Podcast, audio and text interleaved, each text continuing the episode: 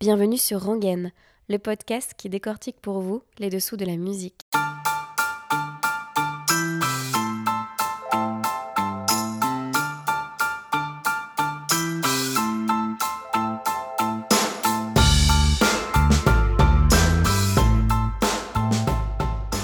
Aujourd'hui dans Rangaine, je suis ravie de recevoir le chanteur Joseph Chédid. Il publie aujourd'hui son nouvel EP qui s'appelle Souffle, un disque joyeux et spontané qu'il a écrit, produit et réalisé. Aujourd'hui avec Joseph Chédid, on a parlé de prendre son temps, de Johnny Hallyday ou de son enfance musicale. Bon épisode. Bonjour Joseph, déjà comment tu vas? Ça va très bien, je suis Oui. très content de te rencontrer. Et moi aussi, je suis ravie. Donc tu es chanteur, auteur, compositeur et producteur. Ouais, Et dans quelques jours, tu vas sortir euh, un nouvel EP ouais, qui s'appelle Souffle. oui. Euh, un disque assez solaire, dansant, qui mêle, euh, on va dire, acoustique et électrique. Et là, aujourd'hui, donc, on est à Paris, dans un Hmm. café. Donc, si on entend du bruit, c'est un peu normal. Toi, justement, tu vis pas à Paris, tu vis à la campagne. Est-ce que c'est ça? Oui, exactement. Est-ce que c'est idéal pour euh, composer et créer? Ah oui, c'est idéal pour. bah, c'est- Moi, ça me va bien, on va dire. Ça me va bien parce que c'est. hum, La, vie de musique, c'est quand même. Et puis les concerts aussi, c'est des vies intenses, c'est des vies bruyantes, des vies euh, où euh, il y a beaucoup de. C'est intense et tout. Et c'est vrai que d'un coup, de pouvoir se retrouver euh, dans le silence, entendre les petits oiseaux, avoir un peu. être connecté un peu aussi à la nature, avoir de l'espace aussi en tant que musicien. Si tu habites dans un appartement et que tu fais de la guitare, euh, t'as un coup de balai il fait toc toc toc, c'est pas fini. En plus, on- ma compagne est musicienne aussi et tout, donc on avait besoin d'un peu de. Voilà, on a notre studio, on est autonome. C'est vrai que pendant ces périodes aussi de confinement, tout ça, ça a été assez génial aussi d'être un peu extrait de la ville. On était plus libre, on respirait mieux. Justement, euh, tu as grandi dans une famille qui est assez artistique, avec euh, un papa chanteur, une grand-mère écrivaine. Quel petit garçon, toi, t'étais euh, au sein de cette famille Et euh, qu'est-ce que tu as gardé de ça euh, en devenant euh, un adulte? Oh bah, je pense finalement beaucoup de choses. J'ai gardé la fantaisie de mes grands frères et sœurs qui, me, qui nous embarquaient du haut de leurs 14 ans de plus que nous. donc Émilie et Mathieu, mes grands frères et sœurs, moi et Anna qui ont aussi un an d'écart, nous embarquaient dans leur- leurs univers musicaux, leurs univers euh, même cinématographiques, leurs univers de spectacle. On s'est mis en scène très jeune. On s'amusait, on faisait des aventures ensemble. Moi, je voyais mon grand frère jouer avec ses copains qui avaient 14 ans de plus que moi. Je me disais, mais c'est. C'est magique, quoi. J'étais hyper impressionné. En même temps, je trouvais ça ultra excitant, incroyable. J'avais envie de faire jouer avec eux. Pour moi, c'était c'était mon but dans la vie. Euh, ma grand-mère, euh, que j'ai quand même connue euh, un temps. euh, bah, voilà, c'est vrai que tout, ce qu'elle a écrit aussi, tout, tout ce. Enfin voilà, c'est- vrai que c'est riche. Mon père, ma mère aussi, qui m'ont transmis. voilà, mon père, il m'a un peu appris à écrire des chansons d'une certaine manière. mon, voilà, je dirais que mon père, il m'a un peu à écrire des chansons. Ma mère, elle m'a, elle m'a aidé à croire en moi. Elle m'a appris aussi certaines, plein de choses évidemment, mais à être, euh, à essayer de me mettre bien, à essayer de m'organiser. Elle m'a fait prendre conscience que la préparation c'était important dans un, dans une opération quelle qu'elle soit, euh, une envie de construire. Euh, voilà, mes frères et sœurs, ils m'ont appris ce truc de fraîcheur, de fantaisie. Et ma grand-mère, elle m'a éduqué par, sa poésie, par ses mots, par sa sagesse, sa philosophie. Voilà, et puis tout- tous les êtres que je que j'ai rencontrés dans ma vie m'ont appris des choses. Mais voilà, pour parler un peu d'eux, ce serait ça. Quoi. Alors, justement, tu le disais, tu- vous avez 15 ans d'écart. Enfin, en fait, il y Ouais, y a toi et ta sœur, et puis il y a au-dessus. Du coup, ça veut dire que tu étais tout jeune quand tu vois. euh, quand tu vois cette famille, quand tu vois ce grand frère euh, ouais. avoir du succès et, Ouais. euh, et créer, ça doit être assez im- impressionnant de voir son frère accéder à ça, même s'il y a déjà euh, un papa qui est populaire, on va dire. Oui, mais c'est vrai qu'en fait, la popularité de mon père, c'est plus mes grands frères et sœurs qui l'ont vécu, même si moi je l'ai vécu, mais par la force des choses, c'est plus eux qui ont assisté à ça d'une certaine manière, à ces premiers moments, à, tout, à, tout- tout- à cette ascension à ce moment-là. Et nous, c'est vrai que c'est plus notre frère quelque part. Et moi j'ai des souvenirs de moi arrivé en salopette à 10 ans à l'Olympia, pouvoir accéder à toute la salle, pouvoir aller dans des endroits que, les gens ne peuvent pas voir, manger des mars dans une loge à 10 ans, tu te dis mais t'as l'impression c'est une fête quoi. C'est trop marrant quoi. Donc mais c'était naturel pour toi t'avais l'impression que c'était que la vraie vie c'était ça, que tes petits copains et petites copines vivaient la même chose euh, ou, forcément on est enfant, on se pose pas ce genre de questions, mais... Je me sentais quand même un peu privilégiée et très fière aussi. Euh, et avec ma sœur Anna, on était fiers, on allait au concert. Mais il nous a toujours inclus dans son univers dès le début. Euh, on était dans, ses premiers clips, on a joué, on a tout de suite fait partie de son univers d'une certaine manière aussi. Il nous a tout de suite inclus dans son univers. Donc aussi, quand on arrivait en concert, on faisait partie du spectacle. Nous, on avait, un, on avait le sentiment que euh, les gens allaient nous reconnaître, dire Ah, regarde, c'est les petits frères et sœurs. On était fiers, on faisait partie de ça. On était, euh, pour nous, c'était juste. Du, c'était déjà. Euh, déjà le début du, spectacle, en fait, quelque part. Est-ce que ça signifie que du coup, tu vas te rendre compte que créer pour toi, c'est quelque chose d'assez naturel, d'assez instinctif? Parce que finalement tu, tu, baignes dedans. Tu vas commencer par quoi? Euh, C'est quoi les souvenirs que tu as Est-ce que tu vas d'abord chanter, dessiner, peindre C'est quoi les, premières émotions que tu as à ce moment-là dont tu te souviens ou, tu as l'impression que c'est possible et que tu crées des choses et, si tu te souviens, quel âge tu avais Ouais, alors moi, mes premiers souvenirs, c'est. J'ai des petites bribes comme ça. Euh, je me revois. Euh, bah, ça a été de la. En fait, j'en ai plusieurs. C'est-à-dire que un jour, mon frère décide pour mon anniversaire de, m'offrir une guitare. On va à Pigalle chercher une guitare et on arrive dans la boutique et euh, une guitare rouge justement. Et en fait, on arrive à la caisse et, je commence à avoir une espèce de, montée, j'ai la goutte au front et je commence à me sentir hyper mal à l'aise. Je dis non, en fait, euh, on la prend pas la guitare, euh, on va pas la prendre, laisse, tomber, on la prend pas. Je sais pas pourquoi. J'ai ce souvenir et on est reparti sans la guitare ça m'a mis trop la pression en fait. J'ai senti à ce moment-là que c'était trop. Et puis je pense que comme mon frère était guitariste aussi, d'un coup de faire comme. Je sais pas, il y avait un truc, j'étais pas. Donc en fait, on n'a pas pris cette fameuse guitare. Et puis en fait, quelques mois plus tard, mon frère m'a donné juste simplement une guitare acoustique. Et de là, j'ai commencé à écrire mes premières chansons. Je crois à 13 ans, j'ai commencé. Moi, j'ai vraiment commencé par écrire des chansons euh, avant tout. Je me dis pas, je vais être un guitariste. Je me disais, je veux faire des chansons. Je sais pas pourquoi. Et Anna écrivait les textes, ma, ma sœur Anna, et moi je faisais la musique. En gros, c'est vraiment commencé comme ça. Et au niveau instrument, j'avais plutôt choisi la batterie, moi, parce que je voulais pas faire comme mon frère. et donc j'ai dit, je ferais de la batterie, c'était plus complémentaire, voilà. Donc voilà, j'avais choisi la batterie et j'écrivais des chansons. Ça, c'est mes premiers souvenirs. Et puis au fur et à mesure, c'est vers 18 ans que j'ai commencé vraiment à écrire mes premiers textes. Parce qu'au début, ça me paraissait très compliqué d'écrire des textes, assez obscurs. Euh, et, puis voilà, à 18 ans, j'ai eu le besoin vraiment d'écrire euh, aussi mes textes. Et euh, comme Anna, qui a, eu aussi le besoin d'écrire sa propre musique. Donc voilà, on a commencé comme ça. En plus de ton, je mets des guillemets, statut de chanteur, tu collabores avec pas mal d'artistes sur de la production, voire de la composition. Et puis aussi, tu l'as dit euh, en tant que batteur. En 2011, tu as aussi collaboré avec euh, Johnny Hallyday mm. sur deux titres. Quel souvenir tu as de, en tout cas si tu étais présent à ce moment-là, de ces sessions d'enregistrement-là? En fait, c'est un titre que j'ai composé pour, euh, pour Johnny Hallyday. en fait, ça s'est passé au moment où on a fait l'album de mon frère Mister Mister.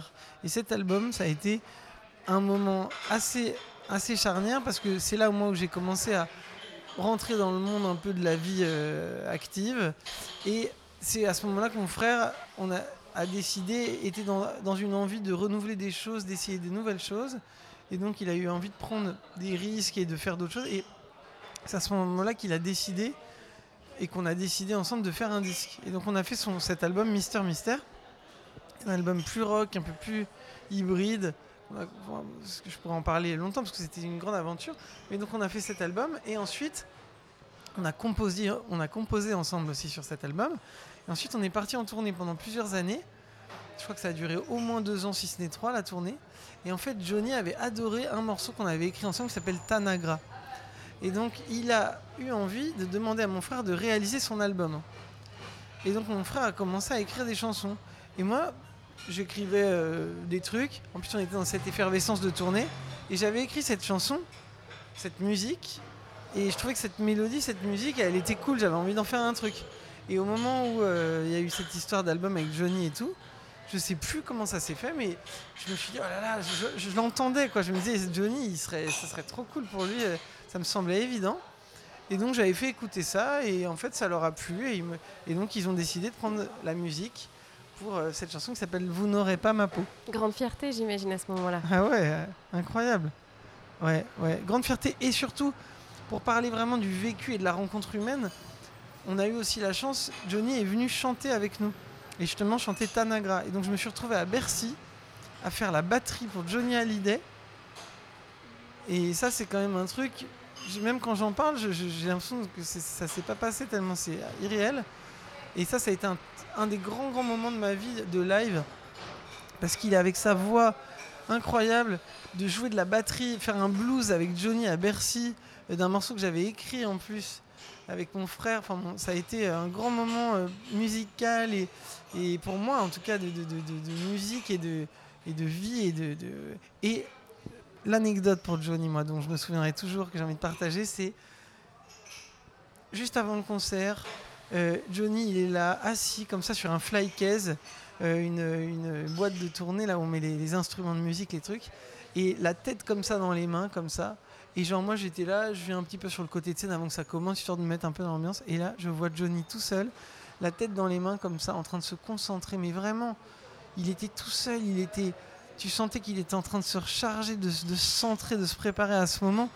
Et tu peux te dire, ce mec qui a vécu euh, 100 millions de tournées, qui a fait 12 millions de trucs, moi il arrive comme ça, let's go, on y va. Non, hyper consciencieux comme un enfant et en même temps comme un, grand professionnel qui se prépare à son spectacle. Et il est arrivé, effectivement, il a, balancé euh, sa voix de, l'espace, là, cette espèce de. Un coup de tonnerre est, tombé sur la scène, quoi. Il nous a. La voix est, sortie des enceintes et est venue nous, nous- nous électriser, quoi. J'ai jamais. Il m'a électrisé avec sa voix, vraiment. Il y avait un truc. euh, C'est une guitare électrique, sa voix, en fait. C'est un truc fou. Et tu as eu l'occasion de d'échanger Tu as eu des moments euh, personnels, intimes avec lui, où tu as pu parler euh, de musique eu- ou d'autres choses? Ouais, on, s'est retrouvé au catering avant le concert.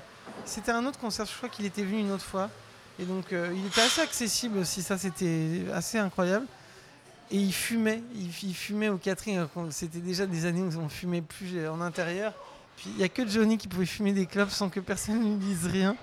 C'était- assez génial. Il était là, fumer ses clopes et personne ne disait rien. C'était très drôle. Et, euh, et je on avait discuté un peu et je lui ai dit mais tu fais comment toi pour te préparer avant les concerts au niveau de la voix et me dit oh, moi je bois ou du, un verre de vin rouge ou, ou de l'eau. Voilà. Et puis je me souviens de ça. Puis je me souviens de quelqu'un avec qui j'avais pu parler quoi tout simplement et une, je sais pas, une énergie profonde, douce et bienveillante quand même. En tout cas moi c'est la personne que j'ai rencontrée vraiment était comme ça. Quelle chance, super souvenir. Ah ouais, ça c'est ouais, une chance, c'est vrai. Pour euh, revenir à, à tes titres, à tes chansons, où il y a un nouvel EP qui va bientôt sortir, qui est porté par un titre euh, bah, du même nom, hein, tout simplement. Ouais. Euh, Souffle, c'est une chanson qui est légère, qui est joyeuse, qui sonne comme une respiration, comme t'aimes à le dire. Elle raconte quoi exactement cette chanson? Souffle, elle raconte vraiment, elle raconte, pour moi, elle raconte finalement plusieurs choses. Euh, elle raconte euh, l'importance de l'instant présent. Euh, l'importance, elle, raconte la racine de, la vie, c'est-à-dire respirer, qui, est quand même la première nourriture de l'être humain pour, être en vie. Le souffle, c'est aussi la, connexion entre l'âme et le corps. Et finalement, le souffle, la méditation, ça passe beaucoup par la respiration parce que justement, ça nous connecte au présent. Et donc, c'est vraiment cette notion du présent. Tu me donnes tout ton amour sans rien attendre en retour, ça me rassure. Les choses humaines. Quand je sens fort la chaleur, qu'il n'y a plus de barrière entre nous, c'est extraordinaire. Choses en commun et tellement besoin de ce lien. De se sentir vivant, se retrouver dans le présent. Alors souffle,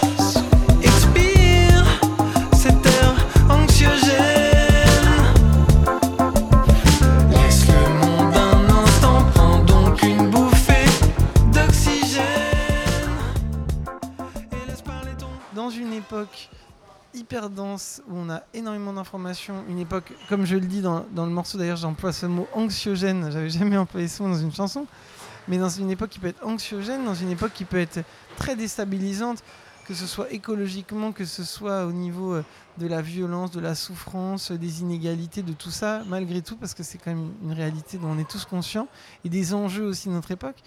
Comment faire pour être léger? Comment, comment faire pour être heureux? Et ça, c'est une grande question que je me pose depuis bien longtemps déjà.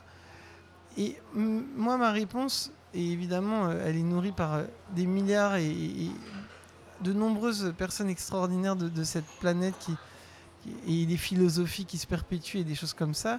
Mais euh, voilà, c'est être en soi, être dans le présent et finalement, au lieu de voir toujours le problème à l'extérieur, essayer de voir à l'intérieur de soi comment cette fameuse phrase de, Gandhi, soyez le changement que vous voulez voir pour le monde et, qu'est-ce que, par où ça passe? Et on a un pouvoir de transformation personnelle qui est extraordinaire et en même temps, on est assez impuissant face au monde extérieur et donc il faut trouver un équilibre constructif par rapport à ça.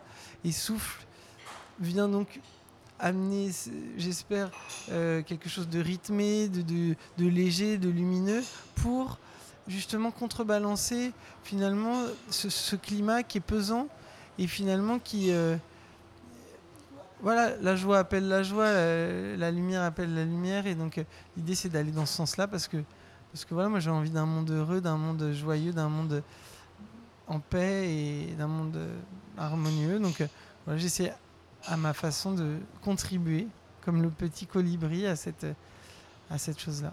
Est-ce que ça signifie que tu l'as écrit euh, pendant le confinement? Alors, en fait, j'ai écrit un album pendant le confinement que j'ai mis un petit peu en stand-by juste pour écrire cette EP. Je l'ai écrit vraiment après les confinements, à l'issue de concerts où on était encore masqués. Et euh, vraiment après, en fait, cette EP a été écrite vraiment après une série de concerts où euh, justement on se retrouvait mais on était encore un peu empêché et c'était encore une espèce de voilà on sentait bien que waouh on avait envie de respirer on avait envie de s'amuser on avait envie de kiffer la vie quoi comme pour les précédents albums tu as tout fait toi-même les textes mm. les arrangements la production euh, tout ça et là tu as mixé euh, cet album. Qu'est-ce que ça change et est-ce que tu peux nous expliquer, parce que pour nous c'est un peu compliqué, ce que c'est exactement le mixage d'un album euh, par rapport à, la réalisation par exemple? Ah oui, alors ça, ouais, ça, me fait plaisir. On m'a jamais posé cette question, je suis très content d'en parler. Euh, le mixage par rapport à la réalisation, la réalisation c'est la notion d'arrangement de la, de la musique, c'est-à-dire par exemple tu pars de ta chanson qui va être guitare-voix ou piano-voix et tu vas décider comment quel, un habillage Voilà, l'habillage, comment tu vas, quelle couleur tu vas employer, quel instrument, de quelle manière, qu'est-ce qui va être joué, etc. Et comment tu vas architecturer toutes ces choses-là pour en faire un arrangement. Et après, le mixage, c'est une fois que tous ces éléments sont enregistrés, comment tu vas mélanger tous ces éléments pour que ça devienne, parce qu'à la base, c'est de nombreuses pistes que tu as enregistrées, comment ça va devenir deux pistes que tu vas écouter dans tes oreilles? Parce que nous, ce qu'on écoute, c'est de la stéréo, c'est-à-dire une oreille gauche, une oreille droite qui se mélangent. Et dans cette image-là, stéréo, eh ben, voilà, il faut que toute la musique devienne un. Et, dans cet espace stéréo des deux oreilles où tu peux décider de, de mettre des choses à droite, des choses à gauche, des choses derrière, des choses devant, etc. Donc il y a plein de possibilités. Ça, c'est le mixage.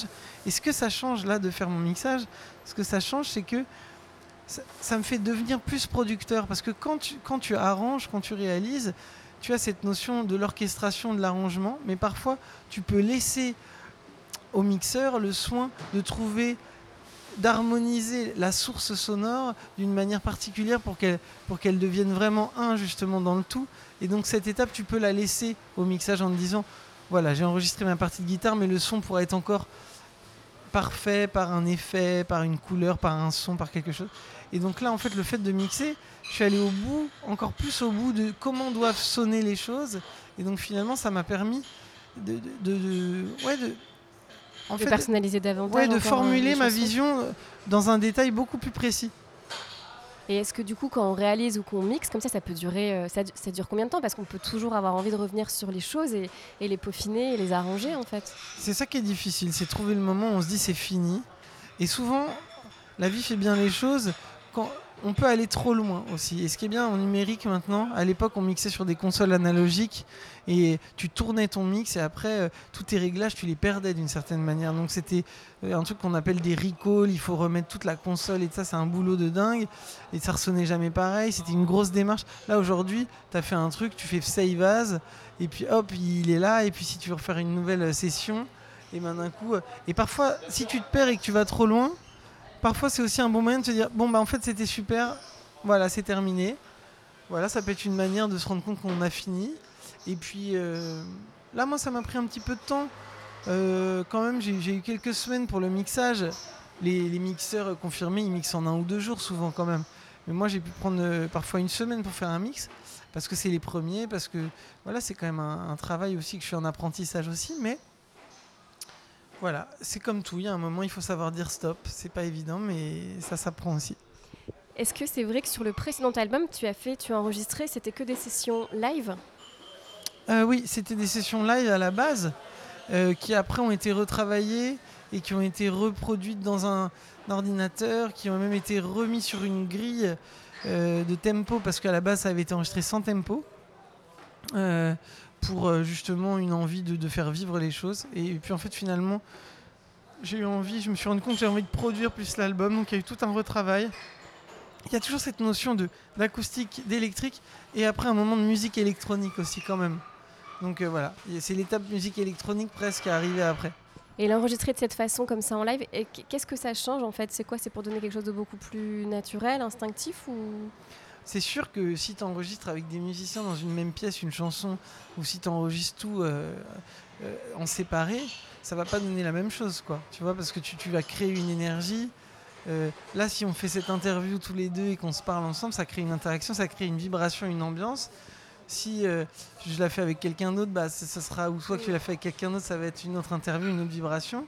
Si tu la fais tout seul, à distance et que vous répondez mais sans vous parler en vrai, ça va pas donner la même ambiance. Tu vois ce que je veux dire? C'est-à-dire que je pense que ça donne en tout cas, euh, ça humanise quoi. Ça, ça, ça, Mais c'est aussi un exercice exigeant de jouer ensemble parce qu'il faut être, faut être en harmonie pour euh, cet album-là, ce projet-là, euh, à nouveau, c'est toi qui produis les choses. Je parle d'un point de vue euh, financier, hein, tout simplement, puisqu'il mm. n'y a pas de label derrière.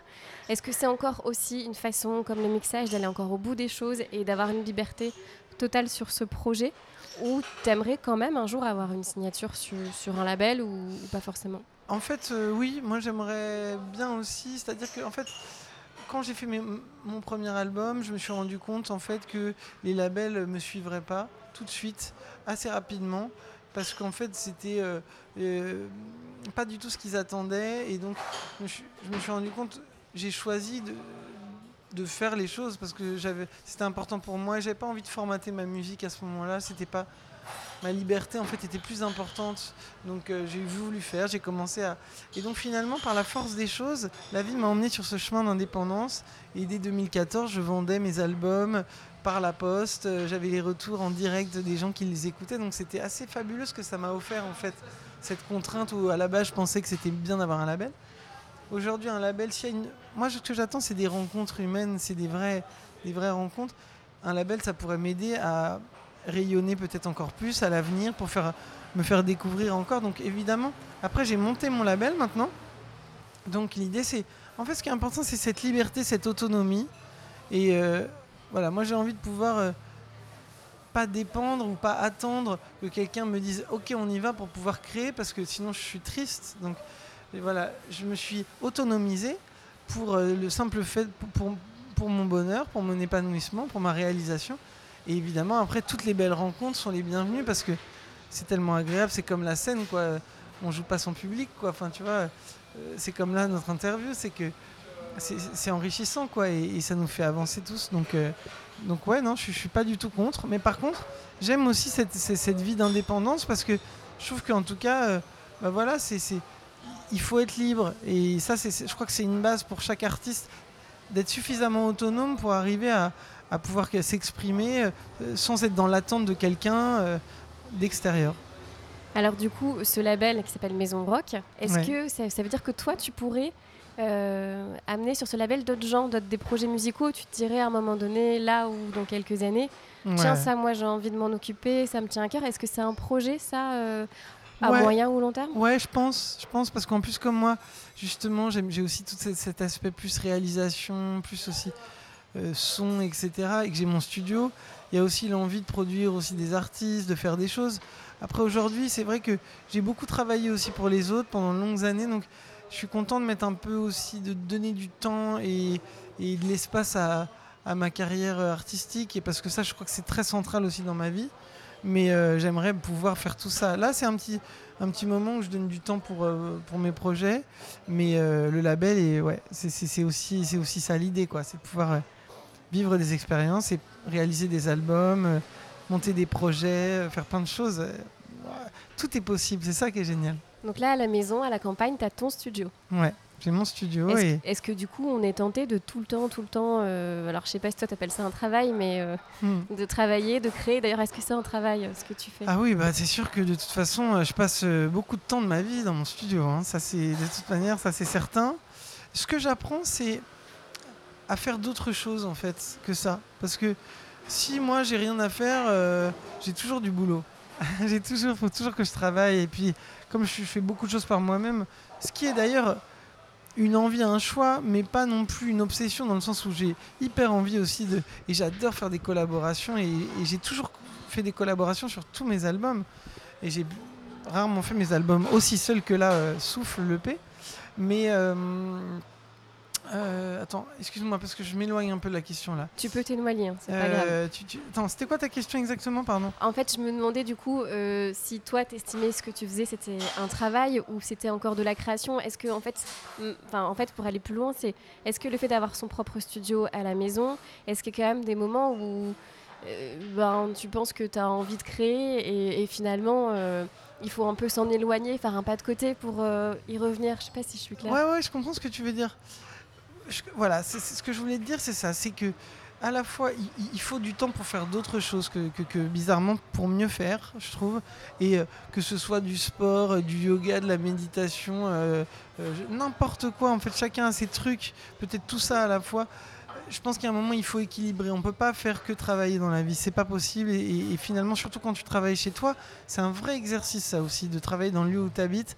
Donc, il faut vraiment s'oxygéner et, trouver un rythme. Donc ce que j'apprends, c'est à faire d'autres choses que travailler pour essayer de, travailler d'une manière vraiment euh, belle tout le temps, le plus possible, et pas d'être trop pris dans... Parce que, voilà, pas trop me perdre. Donc ça, c'est une première chose. Et après, euh, et après, pour moi, ce qui est du travail, souvent, euh, imaginer un projet, écrire, t'es pris par un élan, t'es pris par un truc qui est très...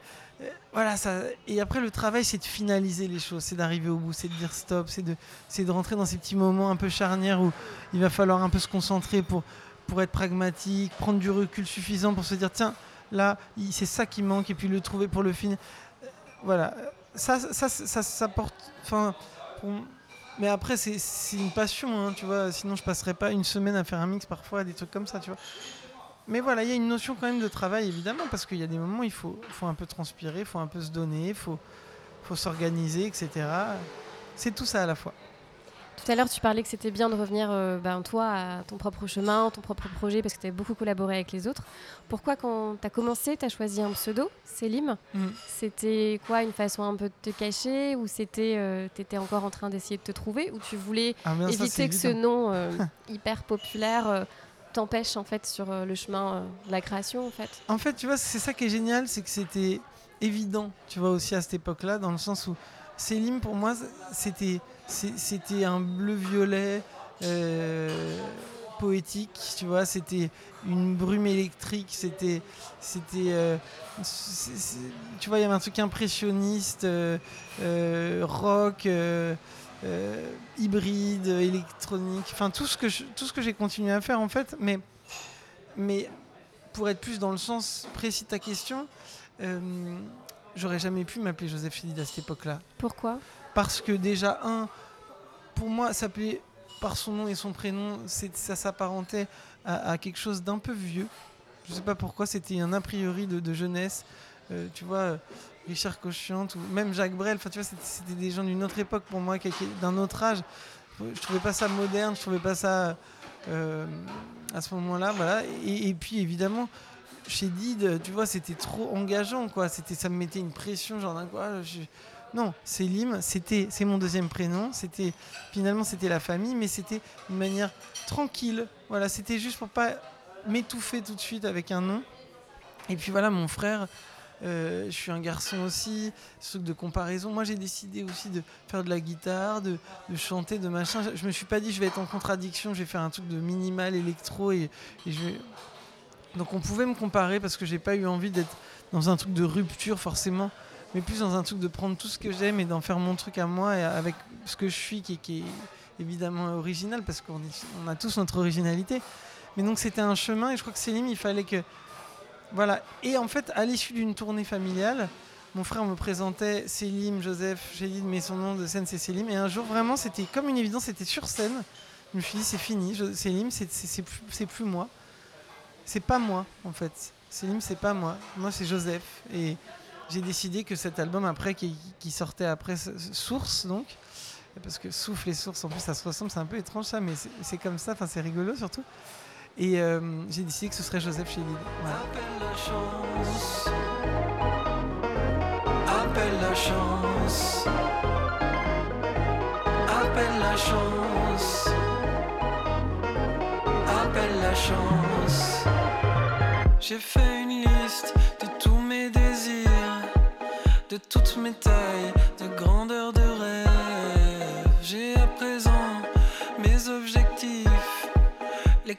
Se mêle à ma peur de faille.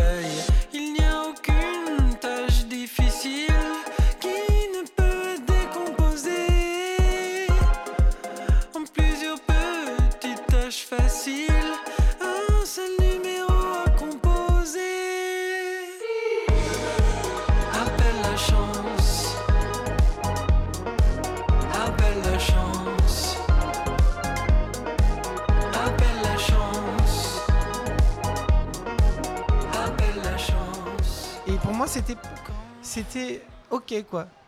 Mais il, fallait, il y avait un chemin. Il y avait un chemin de trouver sa voie. Et, euh, et c'est vraiment Source, justement, l'album Source qui m'a permis de trouver mon chemin et de me rendre compte qu'en fait, l'endroit dans la vie où je serais le plus à l'aise, en fait, le plus confortable, ce serait sur ma propre route. Parce que j'ai longtemps pensé que c'était la route des autres qui était bonne et que la mienne n'était pas forcément comme il fallait.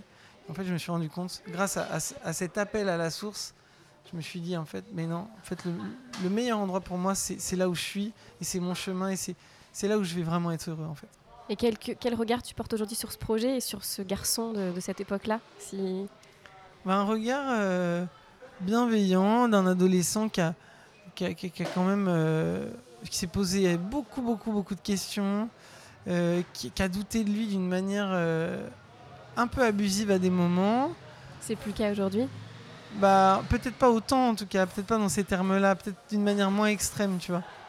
Et euh, qui, voilà, qui, a, eu vraiment, euh, qui était, qui était beaucoup en admiration, mais qui, mais qui avait pas encore euh, suffisamment les bases pour être en lui, quoi. Et aujourd'hui, voilà, je suis, quand même content qu'il ait su expérimenter, faire des rencontres avec tout ce que ça a comporté parfois voilà, il y, a- il y a eu des expériences, il y a eu des beaux moments de musique, il y a eu des moments de poésie, il y a eu des moments super. Donc, euh, et puis j'ai rencontré euh, la femme avec qui je vis toujours euh, à cette époque-là. enfin voilà, donc c'est vrai que non, ça a été des, ça a été quand même très très des belles années aussi tout ça. En plus de cette EP, du coup, tu as été très productif puisque tu as fait un album, tu me disais tout à l'heure pendant, Ouais. pendant le confinement. Euh, est-ce que cet album, il sera dans la continuité de l'EP ou est-ce qu'il aura une couleur totalement différente? Et aussi, alors, deuxième question, pourquoi du coup il y a eu cette EP là avant? Est-ce qu'il aurait pu avoir que l'album ou c'était une façon euh, un peu, bah, du coup, comme, euh, comme tu disais, d'avoir une respiration et de mettre un petit un peu un temps de pause avant d'aller vers l'album?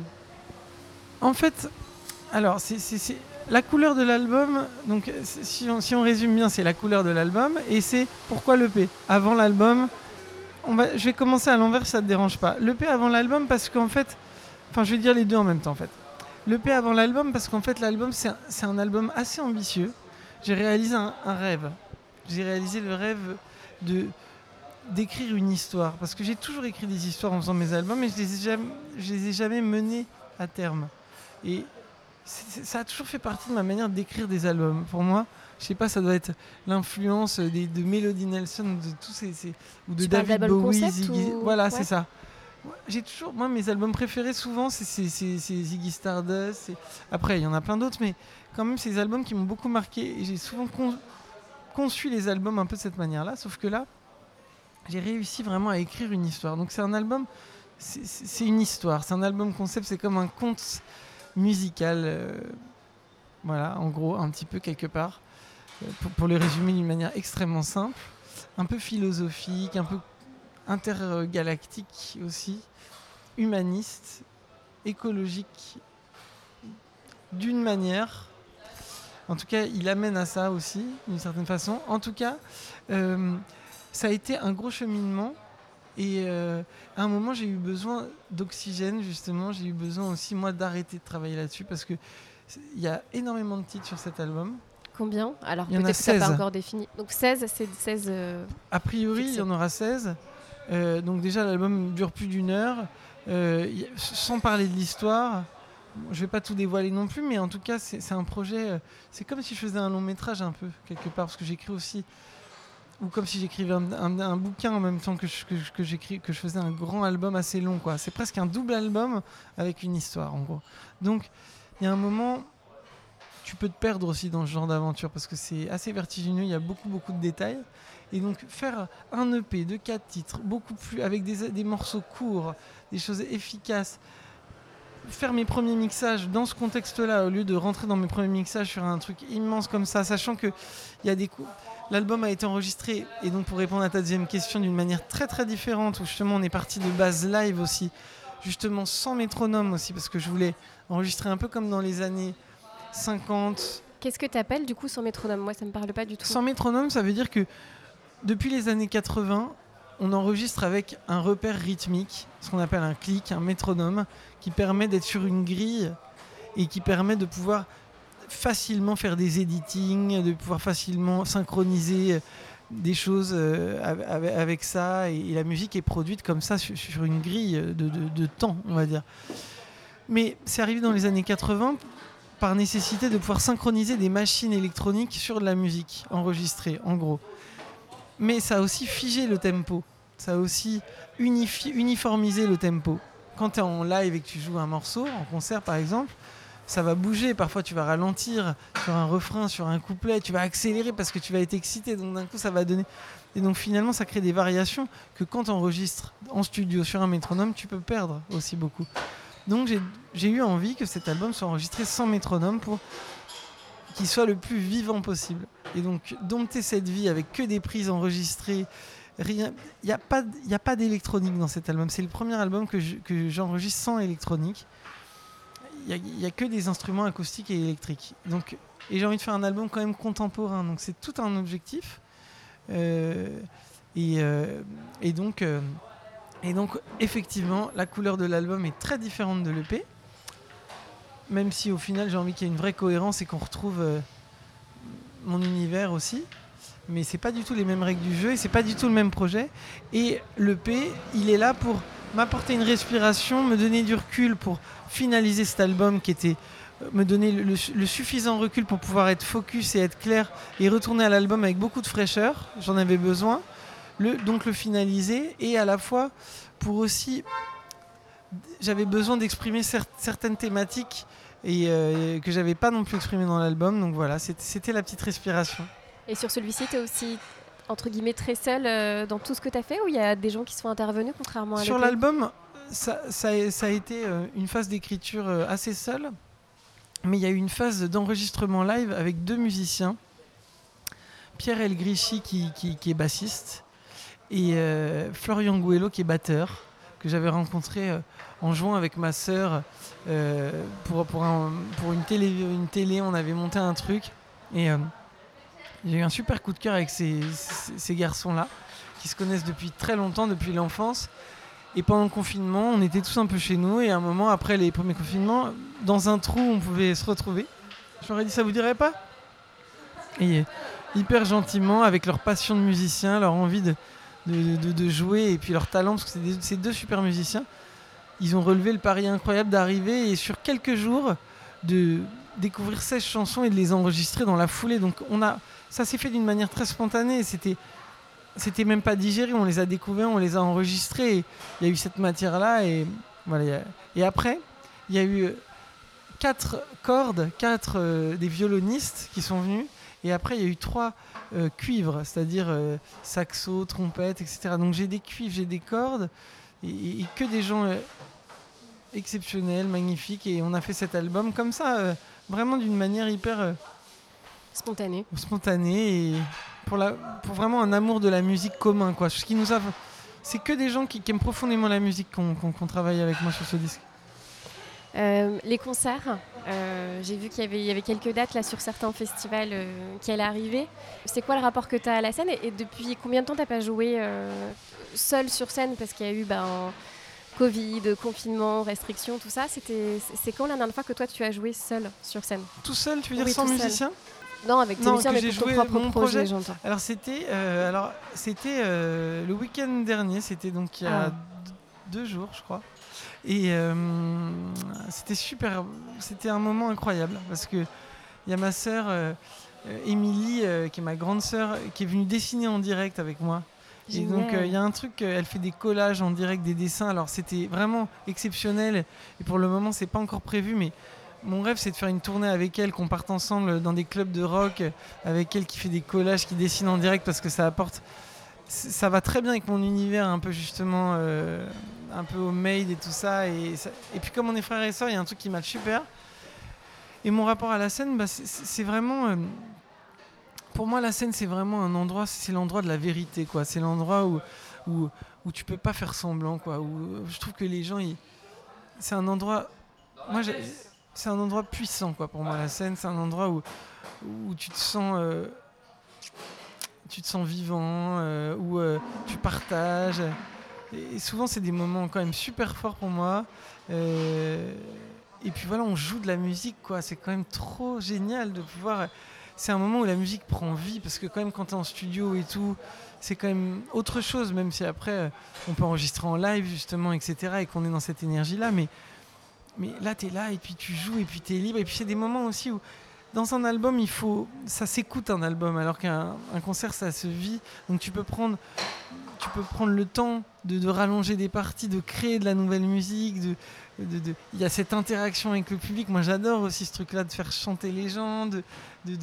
Voilà, pour moi, c'est- des événements de partage, des événements de- d'exploration. on peut prendre des risques, on peut exprimer plein de choses, on peut vivre des aventures. Pour moi, c'est très magique, très très magique. Parti, euh, vous êtes partis tous en tournée pendant, pendant un moment avec toute la famille. C'est quand même pas courant de partir euh, Ouais. avec toute la famille en tournée. Ah ouais, C'est quoi les souvenirs euh, que t'en gardes? Il y a quand même eu 8 Olympia à guichet fermé enfin, Mm. et, et plein plein de dates Ah, dans dingue. des bah. grandes salles. Écoute, j'ai un souvenir, un souvenir à part, quoi, justement, un truc, beaucoup d'émotions, un truc un- émotionnel, une tournée émotionnelle, parce qu'en même temps, beaucoup de respect, du professionnalisme, parce que tout le monde a quand même de l'expérience, du respect dans le sens où aussi on, en était à des moments de nos carrières et on à- très très différents.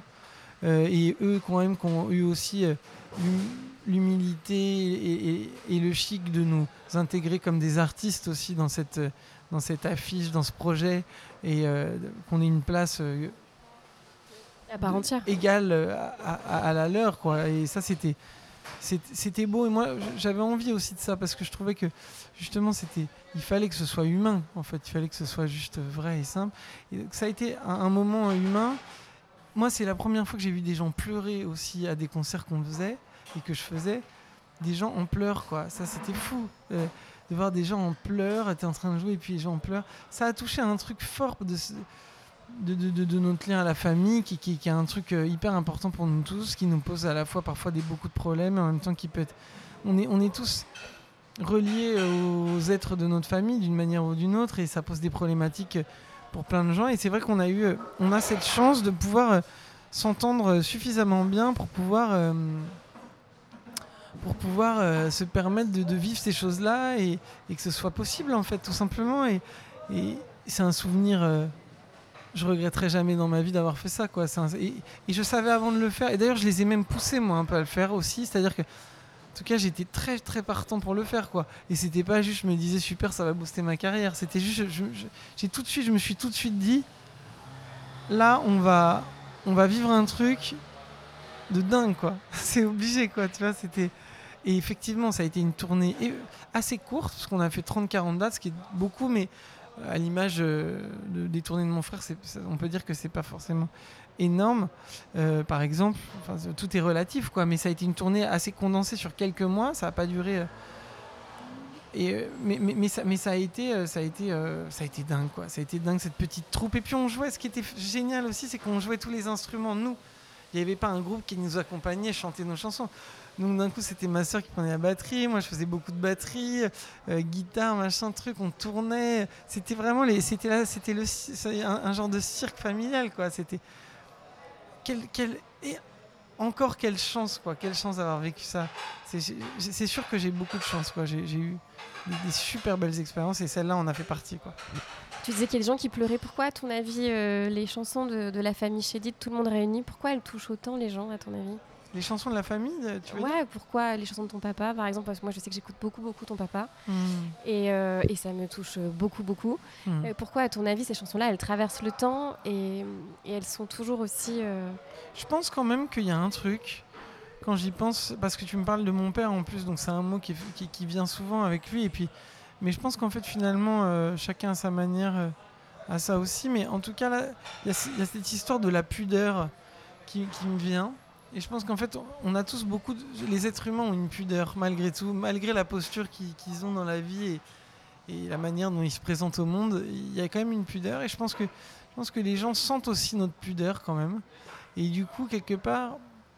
Et, et je pense qu'ils sentent aussi notre sincérité. Et donc, je crois qu'aussi, c'est peut-être ça qui touche les gens. Je pense a un moment, en fait, ce qui nous touche en tant que que public ou que spectateur, euh, par exemple dans, un film. Ce qui me touche, c'est des choses auxquelles on peut s'identifier. Souvent, on aime les choses qui nous parlent, on, pleure parce que ça résonne en nous, on, rigole parce que ça, ça, résonne. Donc, je pense qu'il y a peut-être, il y a quelque chose, je pense, d'humain et, de sincère qui fait que les gens, je pense, se disent, se reconnaissent aussi parce que euh, on, est, on est tous reliés, quoi. Il y a un moment, euh, je pense que voilà, il y, a, il y, a sûrement ce truc où ça, ça triche pas, quoi. Enfin, en tout cas. Voilà, moi, c'est la sensation que j'ai quand, je fais des trucs. Et d'ailleurs, à, tel point que parfois, dans des concerts, j'ai presque un. c'est même dur à gérer d'ailleurs d'être sincère parce que parfois on se sent euh, euh, fragile dans des moments où on, aurait, on aimerait être encore plus fort. Mais c'est vrai qu'au final, tu te rends compte que c'est toujours euh, finalement une bonne chose d'être soi-même parce que c'est un bon passeport pour, pour aller vers les autres et, et finalement bah, les gens se sentent à l'aise parce qu'ils n'ont pas l'impression de.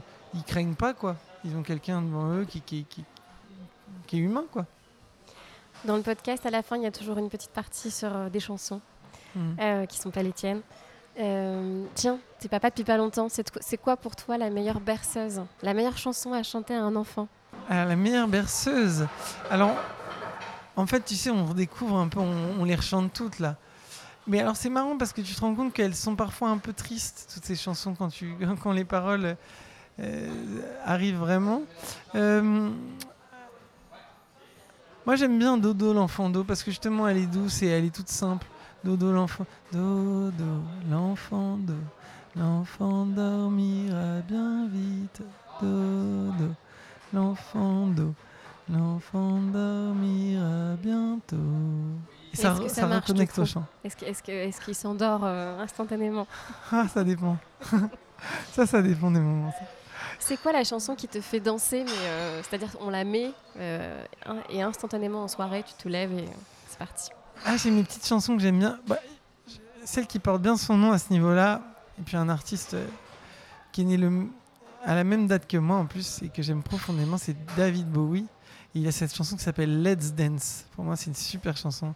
Ça, tu Je fais le DJ un peu de temps en temps, moi, depuis longtemps, dans les soirées voilà, les soirées euh, avec les copains ou euh, un peu en famille, parfois des trucs comme ça. Et, euh, et, souvent, Let's Dance, il arrive très vite, quoi. C'est Let's Dance. c'est parti, quoi. C'est quoi la chanson que tu aurais aimé écrire Ah. Comme ça, bon, je pense que j'en ai- Il y a tellement de chansons que j'aime profondément euh, que, que je pourrais t'en dire plein, mais une qui me vient tout de suite comme ça, c'est c'est Girl c'est Lennon qui la chante. C'est une chanson des Beatles, mais. tu sais, elle fait. Les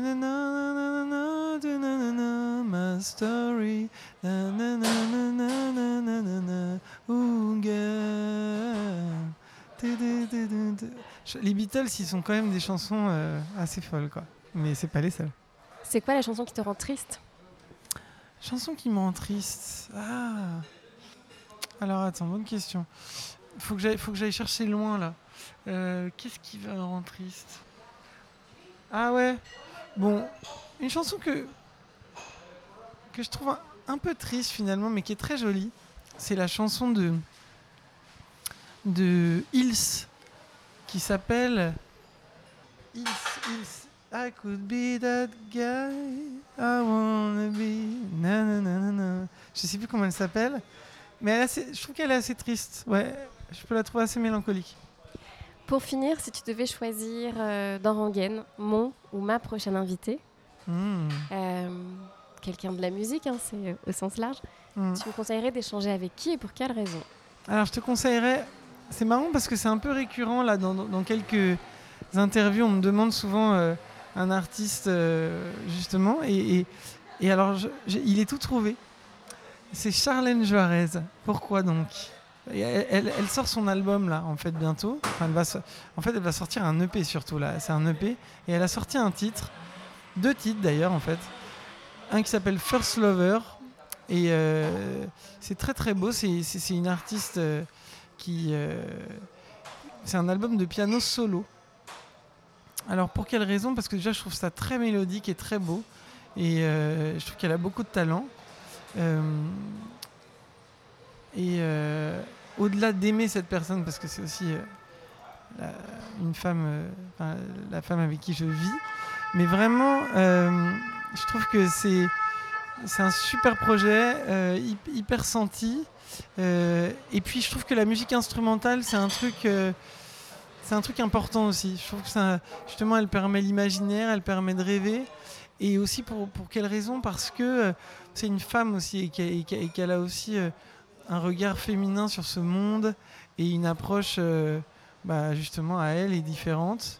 Et que pour moi, c'est une artiste, euh, une très très belle artiste, une très grande artiste aussi. Donc voilà, je trouve que pour toutes ces raisons-là, ça pourrait être une bonne, une bonne rencontre. Bon, c'est la première fois que ma question du coup va être compliquée, mais que si tu avais une question à lui poser, euh, que tu ne lui as jamais posée peut-être encore, ce serait quoi? Hmm.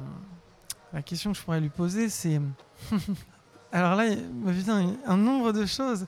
Parce que je pourrais lui demander des choses de plein d'ordres différents. Alors, je, je te laisse savoir sur quel ordre.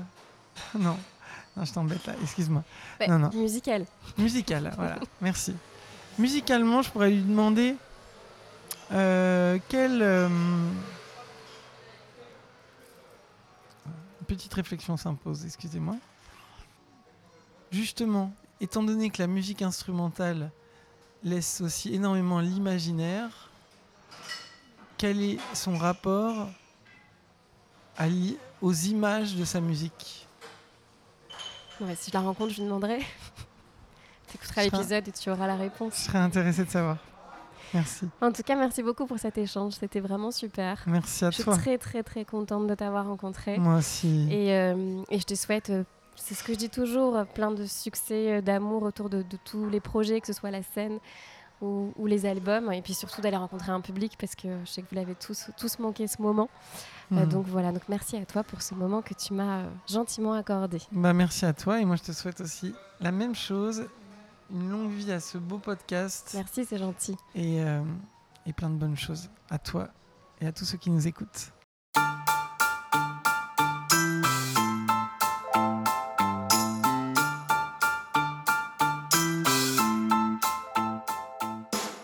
J'espère que ce dixième épisode avec Joseph Chédid vous a plu. Pour me suivre sur Instagram, c'est Rangen, le podcast. À bientôt pour un nouvel épisode.